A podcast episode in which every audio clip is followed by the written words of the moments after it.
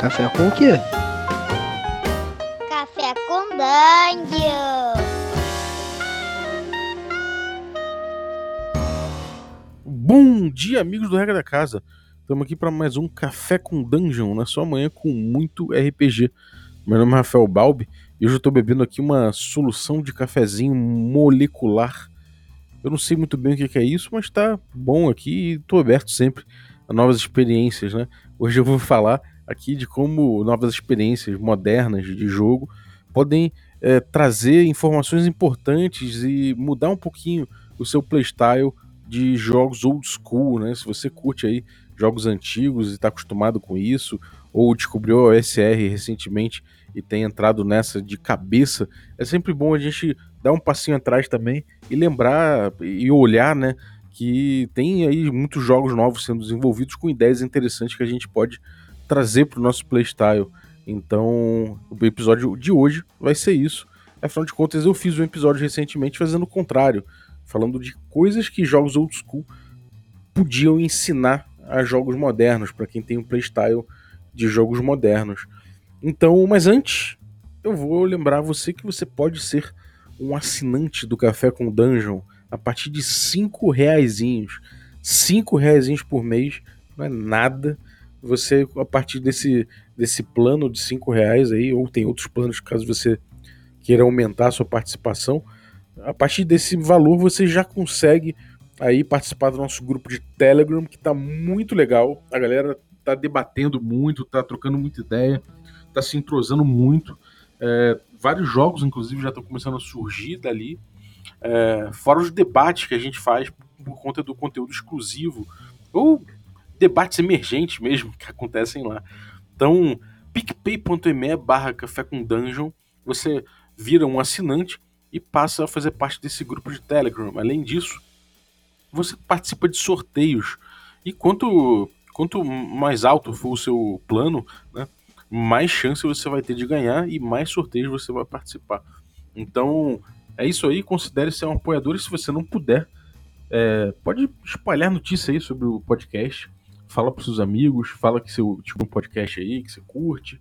Fala pro pessoal que às vezes tá flertando com RPG, mas ainda não entrou nesse mundo, de repente vocês curtem e se sentem instigados aqui pelo Café com Dungeon e buscam um RPG. Então, é isso aí. Vamos ao episódio. Bom, é, como eu falei anteriormente, eu fiz um episódio falando de lições que jogos old school podem trazer para jogos modernos.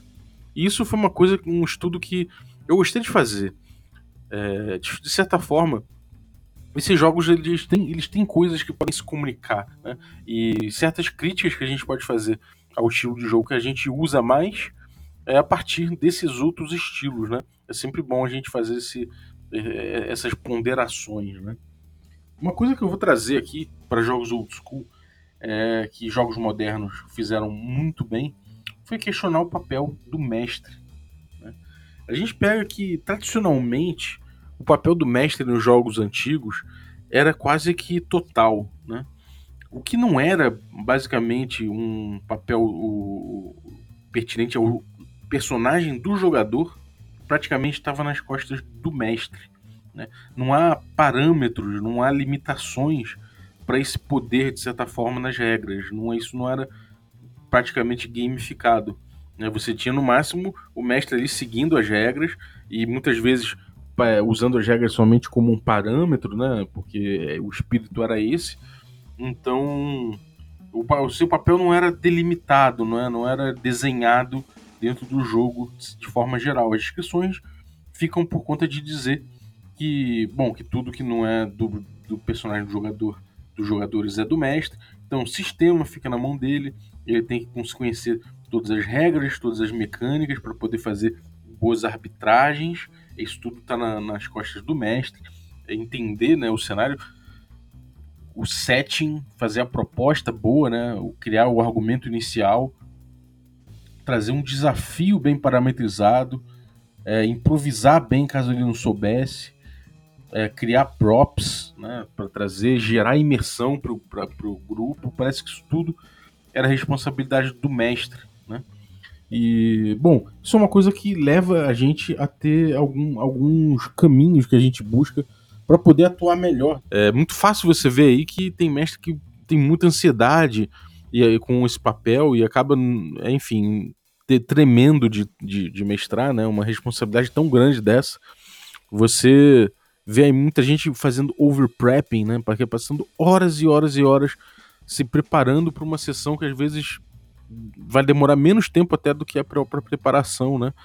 Então o cara, o cara chega ali e acha que tem que preparar tudo do cenário, né? Tudo, ele tem que saber cada ruela da, daquela rua, daquela cidade, ele tem que saber cada NPC que mora naquela cidade ali, o nome de cada um, ele tem que estar preparado para responder isso, senão quebra imersão.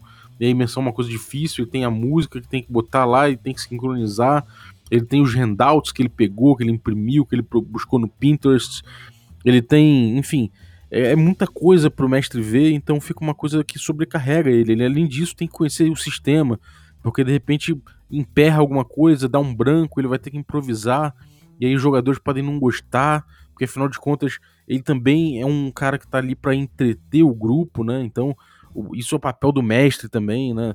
É, afinal de contas, se você não delimita o papel do mestre, acaba que isso tudo é jogado pro mestre. O jogador só tem que aparecer ali com o personagemzinho dele, a ficha dele, e tomar conta desse personagem. O resto é responsabilidade do mestre. Você tem que unir o grupo ali em torno de um, de um objetivo, em, em torno de, um, de uma aventura. É o mestre que tem que unir esse grupo, é o mestre que tem que fomentar as relações entre os personagens, é o mestre que tem que fazer absolutamente tudo desse jogo. Então, isso acaba levando você a pegar outras responsabilidades, como eu falei, por exemplo, a responsabilidade de secretário, de ligar e marcar a sessão, de é, é uma responsabilidade social, de poder integrar os membros, de marcar, sei lá, uma cervejinha depois da sessão, mediador, caso tenha jogadores que não estão se bicando lá, então o mestre tem que conversar com a galera. É, enfim, o pior de tudo é essa sensação de que o mestre tem que divertir todos ali e de que aquilo ali é um show que o mestre tem que fazer, né? É, isso é uma coisa que é fácil cair, porque afinal de contas você está simplesmente é, extrapolando um pouquinho é, essa falta de delimitação que o mestre tem, que, no, que, que na verdade também pode levar para outro caminho. Para o mestre que não, fica, não é inseguro em relação a isso, mas que ele é onipotente em relação a isso. Né? Ele é aquele mestre que se torna cada vez mais tirano, que ele, ele, ele assume cada vez um papel de antagonista em relação ao grupo, né? Isso é muito comum, né? Isso é uma coisa, inclusive, que foi muito é, combatida nos, nos, velhos tempos e que levou naturalmente o RPG a um caminho de maior, de maior regra, né? De buscar mais regras, de buscar um espaço de, de um espaço de sistema maior, porque o sistema é uma coisa que o mestre, de certa forma, vai seguir. Então ele tenta, bom, delimitar por aí, né? Vamos botar aqui um sistema de perícias, porque afinal de contas, se não tiver um sistema de perícias, o mestre pode simplesmente dizer que o meu personagem não conseguiu subir nas costas do cavalo. Porque, pô, enfim, agora tem na minha ficha aqui que eu tenho perícia nisso, então o mestre vai respeitar isso aqui, né? É, esse mestre tirano foi uma coisa que se combateu muito, né? Com, com o pessoal fala broken players, né? Broken players foi um, um jogadores quebrados foi um dos motivos principais de game design de, durante muitas décadas de, de RPG. É, isso leva também a uma outra coisa, esse mestre totalitário, o mestre que abraça tudo, toma tudo para si e acaba gostando disso, então ele ele maximiza sua voz em relação aos outros, ele tem um maior tempo de mesa, maior tempo de palavra, é sempre desse mestre que fica ali descrevendo excessivamente tudo, é, controlando até como os jogadores devem visualizar a mesa. Né? E passar um tempo imenso escrevendo aquilo faz o quê? Que ele faz com que ele tenha uma reivindicação narrativa muito grande, além do maior tempo de, de mesa do que os outros, todos juntos, né? E o que, que eu falo da reivindicação? Tem um programa aqui no podcast que eu falo sobre essa coisa de reivindicação narrativa o mestre, ele acaba, nesse mestre antigo, né, esse mestre old school, ele tem liberdade, né, e ele talvez estimula, seja até estimulado a isso, a, a, a dominar completamente essa, essa reivindicação narrativa. Ele que vai descrever a taverna inteira, ele vai dizer quem tá na taverna, o que tem na taverna, isso tudo nos jogos old school é responsabilidade do mestre. Então ele tá o tempo inteiro fazendo essa reivindicação narrativa de tudo e deixa pouco espaço de reivindicação narrativa para os jogadores. Né? Isso também é, é uma questão problemática na mesa que, enfim, só, só nesse, nesse desenho que a gente fez aqui, a gente pode ver vários mestres com problemas por conta dessa sobrecarga, né? Uns mestres que ficam ansiosos, com problemas, tendo que resolver tudo. É, tem outros mestres aí que, que pegam, de repente, é, esse poder todo e acabam transformando tudo num, num, grande jogo de supremacia de sua parte, né? Ele, ele, ele se coloca sobre todos os outros jogadores, é, outros mestres que, que viram antagonistas, enfim, a gente viu aí vários mestres que, que acabam pegando isso aí gerando problemas, né? Não só para o grupo, mas para ele mesmo. É... Então a gente começa a ver aí que a gente pode repensar esse papel do mestre a partir do que foi feito aí ao longo dessas décadas, né? E principalmente com jogos mais modernos que começaram a, a repensar esse mestre, né? Passaram a criticar esse papel de mestre.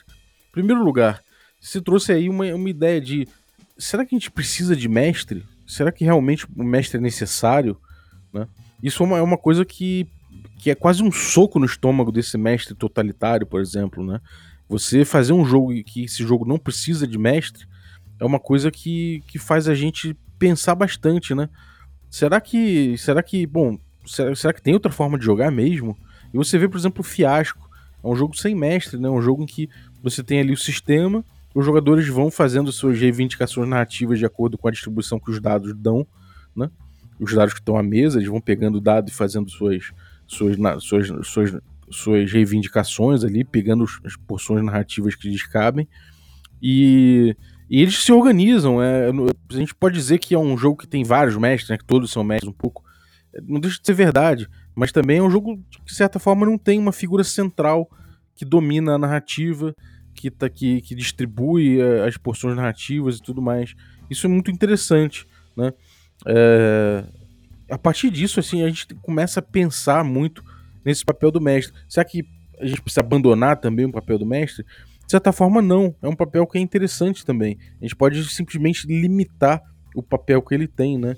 Será que, será que ele precisa decidir tudo? Né? Será que o mestre né, tem que ficar com tudo na mão dele? Será que o sistema não pode ajudar? Então a gente vê, por exemplo, aí jogos como PBTA, que eles ajudam muito o mestre em, em, que, não, que não sabe muito bem para onde ir, o que fazer, é, porque, enfim, ele não precisa nem preparar muita coisa, porque o próprio jogo ele traz o game design dele, né, as regras dele, limitam muito o que fazer. Ele já, ele já desenha para o mestre o que, o que vai ser feito. O mestre não tem, não, não tá num papel ativo na maior parte do tempo, ele está por outro lado no papel reativo.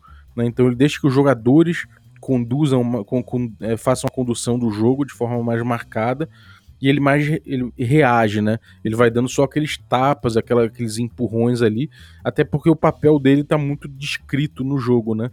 É, o papel dele é de identificar uma, um, um, movimento numa ação que o personagem fez e de fazer a máquina girar a partir disso. Então, o papel dele está muito restrito ali, muito delimitado, né? E ele faz com ele, ele deixa os jogadores brilharem. Isso é uma coisa muito interessante, é uma, é, é um, é, é uma ideia muito boa, apesar de, de restringir bastante, né, também. Por outro lado, ele restringe bastante o papel do mestre, mas é interessante porque o mestre restrito, de certa forma, também, ele, ele deixa os outros jogarem, né? É, então essa contribuição é muito legal. É, claro que você não precisa ser completamente restrito no seu jogo old school, né? Mas você pode trazer um pouco dessa ideia de que, pô, deixa os jogadores jogarem, deixa os jogadores trazerem, deixa, deixa, deixa eu ficar aqui mais num papel reativo do que num papel ativo, né? De reivindicar narrativamente tudo o tempo todo. É... Esse mestre como facilitador também do fiasco é um papel importante o mestre ele não precisa ser o cara que vai ficar organizando o jogo tudo. O jogo ele pode ser organizado pelos próprios jogadores, né? Ele só vai, ele só vai fazer uma, ele só vai facilitar isso aí, né? É, ele tá ali com um papel de, de, de, organizador de leve, bem de leve. Ele não tá propondo o tempo todo, ele tá só facilitando. É, mistura também com você voltar a pergunta. O jogador pergunta: como é que é esse castelo? Como é que é o, o castelo olhando por fora? Como é que ele é? E o mestre fala: não sei, me diz você como é que é. E isso é uma coisa muito legal, você poder voltar à pergunta faz com que você o tempo todo instigue os jogadores a trazerem é, é, suas, seus, faz, é, eles fazerem essas reivindicações narrativas que a gente conversa aqui. É, isso é muito interessante, né? Você vai deixando que eles assumam um pouco as rédeas do jogo. É, uma outra coisa também que acontece, por exemplo, é quando você tem uma lista de coisas que o mestre pode fazer, né? Quando a atuação do mestre é gamificada de certa forma, ou seja, o mestre ele tem regras sobre as quais ele, ele, se, ele, ele se coloca é, subalterno a essas regras, assim como os jogadores também. Então a gente pode ver, por exemplo, o, o Seven Sea, né, o Sétimo Mar, é um jogo em que o papel do mestre está bem parametrizado. Ele tem ali pontos de os danger points, né, os pontos de, de, de perigo lá, uh, esses pontos de drama que o mestre também usa, né? Por exemplo, se o mestre quiser é, ferir um personagem de forma mortal, ele vai gastar um ponto, né? Ele tem que gastar esse ponto. Se ele não tiver esse ponto, ele, ele, ele precisa ter, ele precisa esperar que a mesa traga esse ponto para ele. Os jogadores gastem esses pontos, é, gastem os seus pontos heróicos e que ele vai ganhar o ponto de perigo. É, isso é uma coisa muito interessante, é, porque você, o, o, mestre acaba tendo ali também que se, que se colocar dentro do jogo de, certa forma. Ele está num papel de igualdade em relação aos jogadores, ele está no mesmo jogo, ele está dentro da mesma engrenagem, né? Isso é uma coisa muito interessante. Ele não pode chegar simplesmente e falar que, bom, é, sei lá, de repente botar um, um, perigo mortal na frente dos jogadores simplesmente porque ele quis. Não é, o jogo vai ter esses momentos quando ele puder mexer nisso aí, né? É, vários sistemas mexem com esses parâmetros também e vão dando elementos de jogo para o mestre atuar, né? Por exemplo, uma pilha de estresse, de repente, ele vai mexendo nessa pilha e, e, essa pilha vai dizer o quanto que ele consegue mexer ali dentro. O próprio Castle Falkenstein, de uma forma, enfim, não é uma forma muito, muito clara que isso acontece, mas se você jogar com, com os decks, né, normal, os decks de, de carta e, e fizer uma, uma reposição é, bem pontual, o mestre ele tá sempre ali com, com as cartas dele na mão e é, ele joga a carta também, ele não pode de repente chegar e se ele não tiver uma carta muito alta na mão, ele não vai poder botar, um, botar uma carta alta pro desafio, né? Porque normalmente no Castle Falkenstein você você bota ali a carta para aumentar a dificuldade do, do, do, que o jogador tá, tá, tá tentando fazer.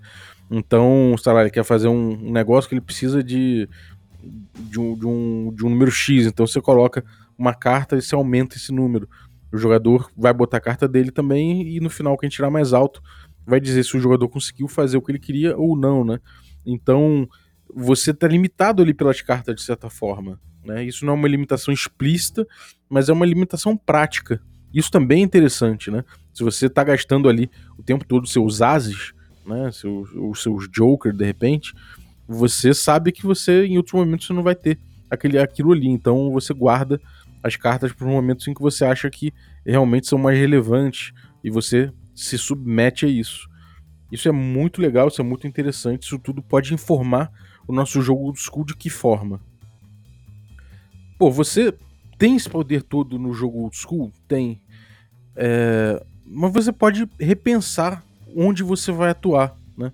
A gente fala muito aqui no Café com Dungeon, o Carlinhos Malvadeza, inclusive, fez, trouxe um episódio aqui que a gente debateu muito a respeito, que foi o mestre minimalista, né? O mestre que descreve pouco, que ele tenta fazer pouca reivindicação narrativa. Ele deixa. Ele, o papel dele acaba sendo instigar os jogadores a pedirem informação, a explorarem para poder você descrever mais, né? Então você não sai descrevendo tudo, não sai cuspindo informação em cima dos jogadores, você descreve conforme eles eles acionam a tua descrição. Então isso estimula o diálogo entre mestre e jogador de uma forma interessante, né? Isso deixa de lado um pouco esse mestre que passa 40 minutos descrevendo uma cena para jogar os jogadores dentro dela. E aí os jogadores esqueceram de tudo que você falou, porque passaram 40 minutos de blá blá blá. É, você descreve pouco jogadores pesquisam, investigam e você vai descrevendo conforme eles investigam.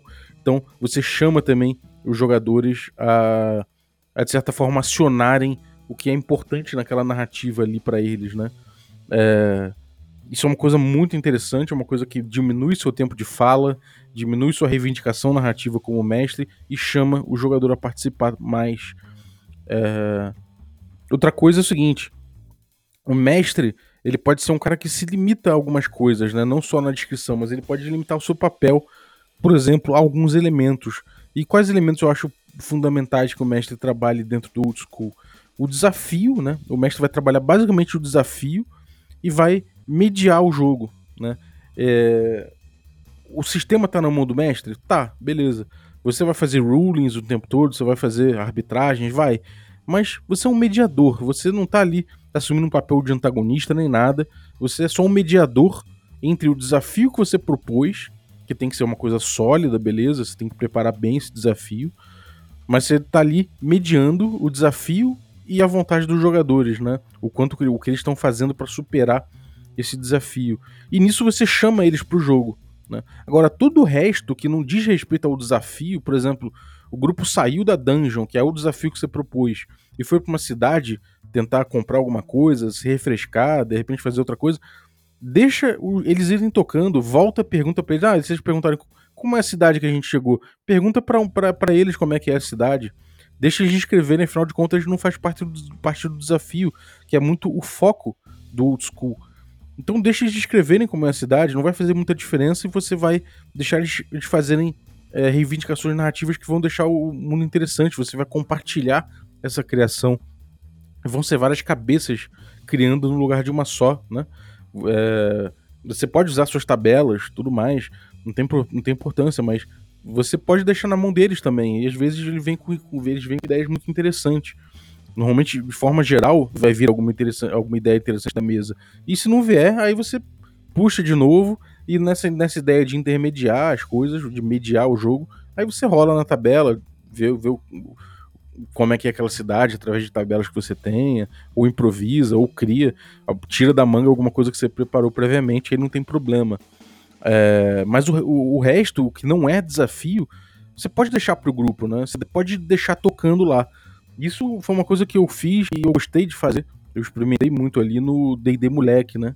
No D&D Moleque, quando o grupo saiu da dungeon, enfim, é um spoiler, não deixa de ser, mas quando o grupo saiu da dungeon e foi até uma cidade próxima, eu deixei com que os jogadores dissessem bastante do que tinha no, no local, do que tinha nos encontros que eles, que eles tiveram até lá.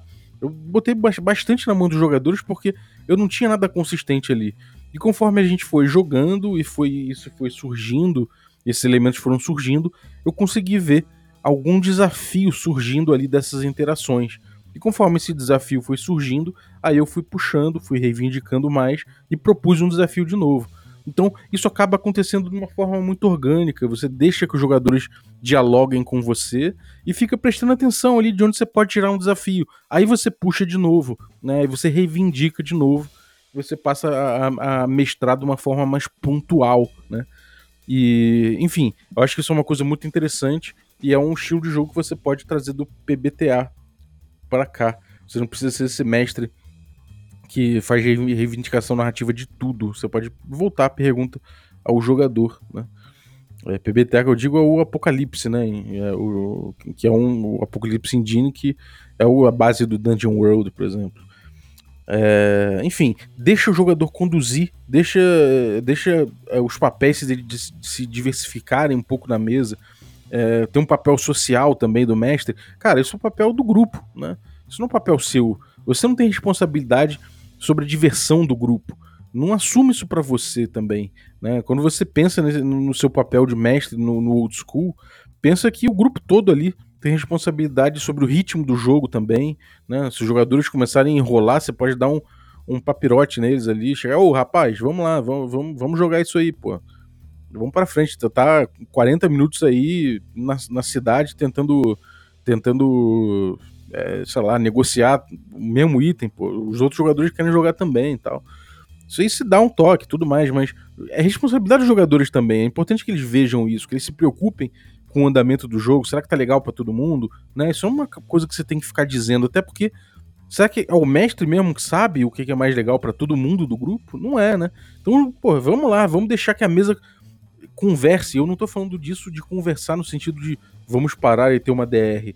Não é isso, né? Nos grupos de Facebook, uma coisa que se faz o tempo todo é resolver tudo na base da DR. Tudo se discute. Ah, não, você resolve na sessão zero. Ah, isso você resolve conversando com o grupo.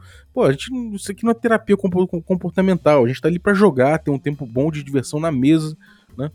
E, pô, às vezes na mesa, se você fizer. É, se você tiver essa noção, se o grupo tiver essa noção, né, de que é, é, é essa diversão não é responsabilidade sua, ou seja, se você, como mestre, se comportar dessa forma, de que não é responsabilidade sua, o grupo pode começar a perceber isso e bater bola, né? Esse, essa conversa que eu tô falando é, é de bater bola dentro do jogo, de um dar espaço pro outro, de um ajudar o outro a jogar o, o RPG, né? Dar espaço narrativo pro outro, fazer uma ponte ali pro cara, pro cara é, brilhar um pouco com o personagem dele, esse tipo de solidariedade entre os jogadores. Não precisa ser uma coisa conversada fora. É uma coisa que, se você, como mestre, não fica assumindo que você que vai resolver isso, os jogadores podem naturalmente assumir esse papel. E se não assumirem, aí você usa um pouco do seu poder para isso, para trazer eles para essa, essa percepção. É... Além disso, você pode também é, perceber que você não precisa ser mestre o tempo todo. Né? A narrativa não é sua, a narrativa é compartilhada. Qualquer jogo de RPG, por excelência, é uma narrativa compartilhada. Né?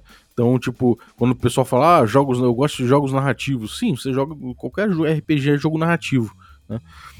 O negócio é que você, claro, você tem que pensar que essa narrativa é compartilhada. Então, porra, esse papel do mestre antigo, ele, muitas vezes ele, ele puxava para si a narrativa em vez de compartilhar. Então compartilha mais essa narrativa, né? Diversifica os papéis às vezes.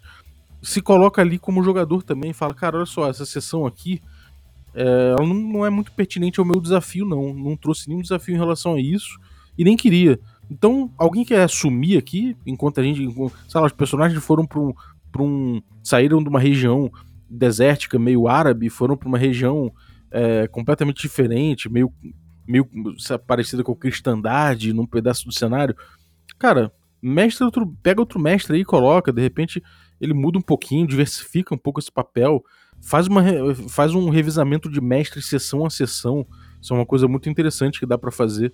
Né? Você pode, de repente, numa sessão específica, você pode chegar e falar, cara, agora muda, agora pega você. Você, o mestre seguinte vai ter que aproveitar os ganchos do mestre anterior e propor ganchos para o mestre que vem em seguida, né?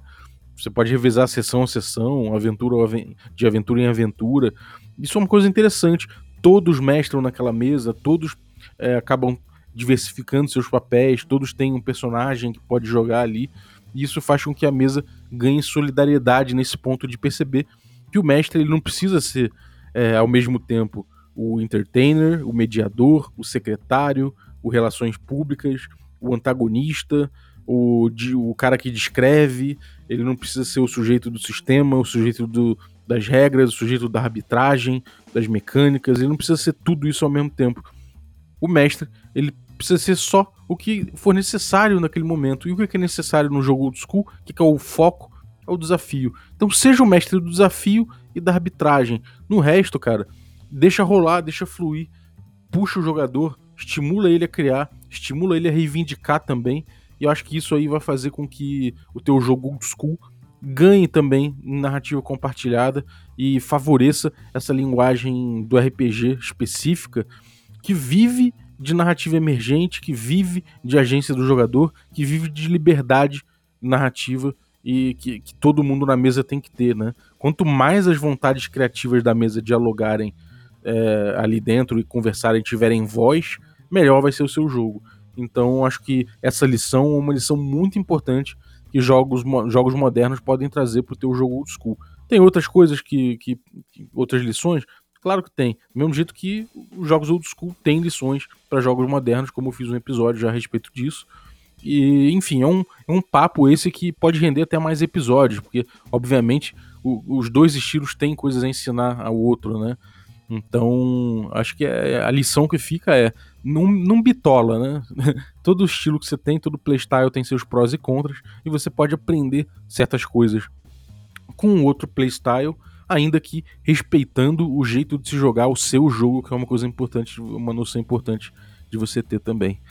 Então é isso. Nos tempos de coronavírus, o nosso, a gente fica sem o nosso hábito, né? Então o nosso hábito aí de pegar de manhãzinha e, e ouvir o podcast indo pro trabalho, ou você que ouvia aí malhando, essas coisas, esse hábito a gente perdeu, né? A gente não tem agora como, como, como levar para frente esse hábito. Eu sei que muita gente é, não tá conseguindo ouvir como ouvia antes, né? Que todo dia tinha aquela rotina e o, e o Café com Dungeon era muito um podcast de rotina.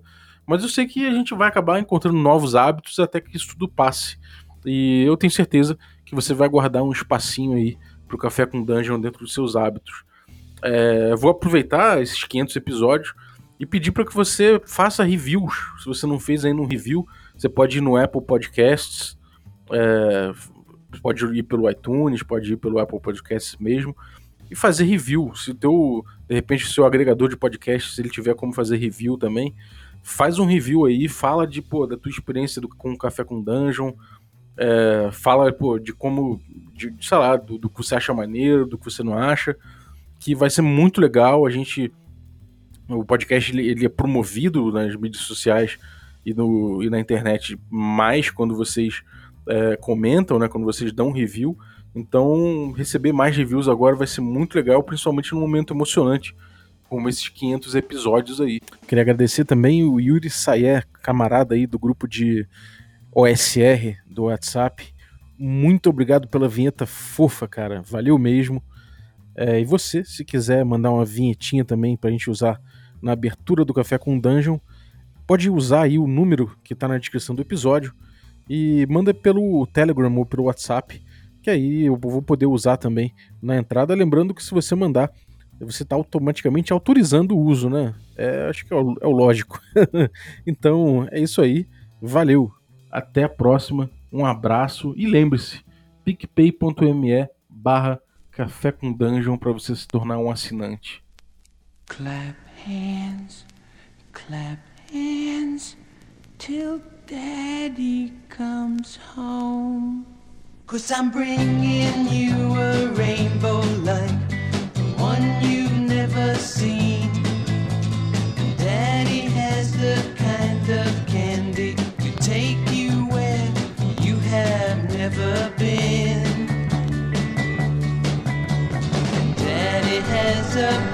Of kisses that he will give to you and give you love and kindness, and here's all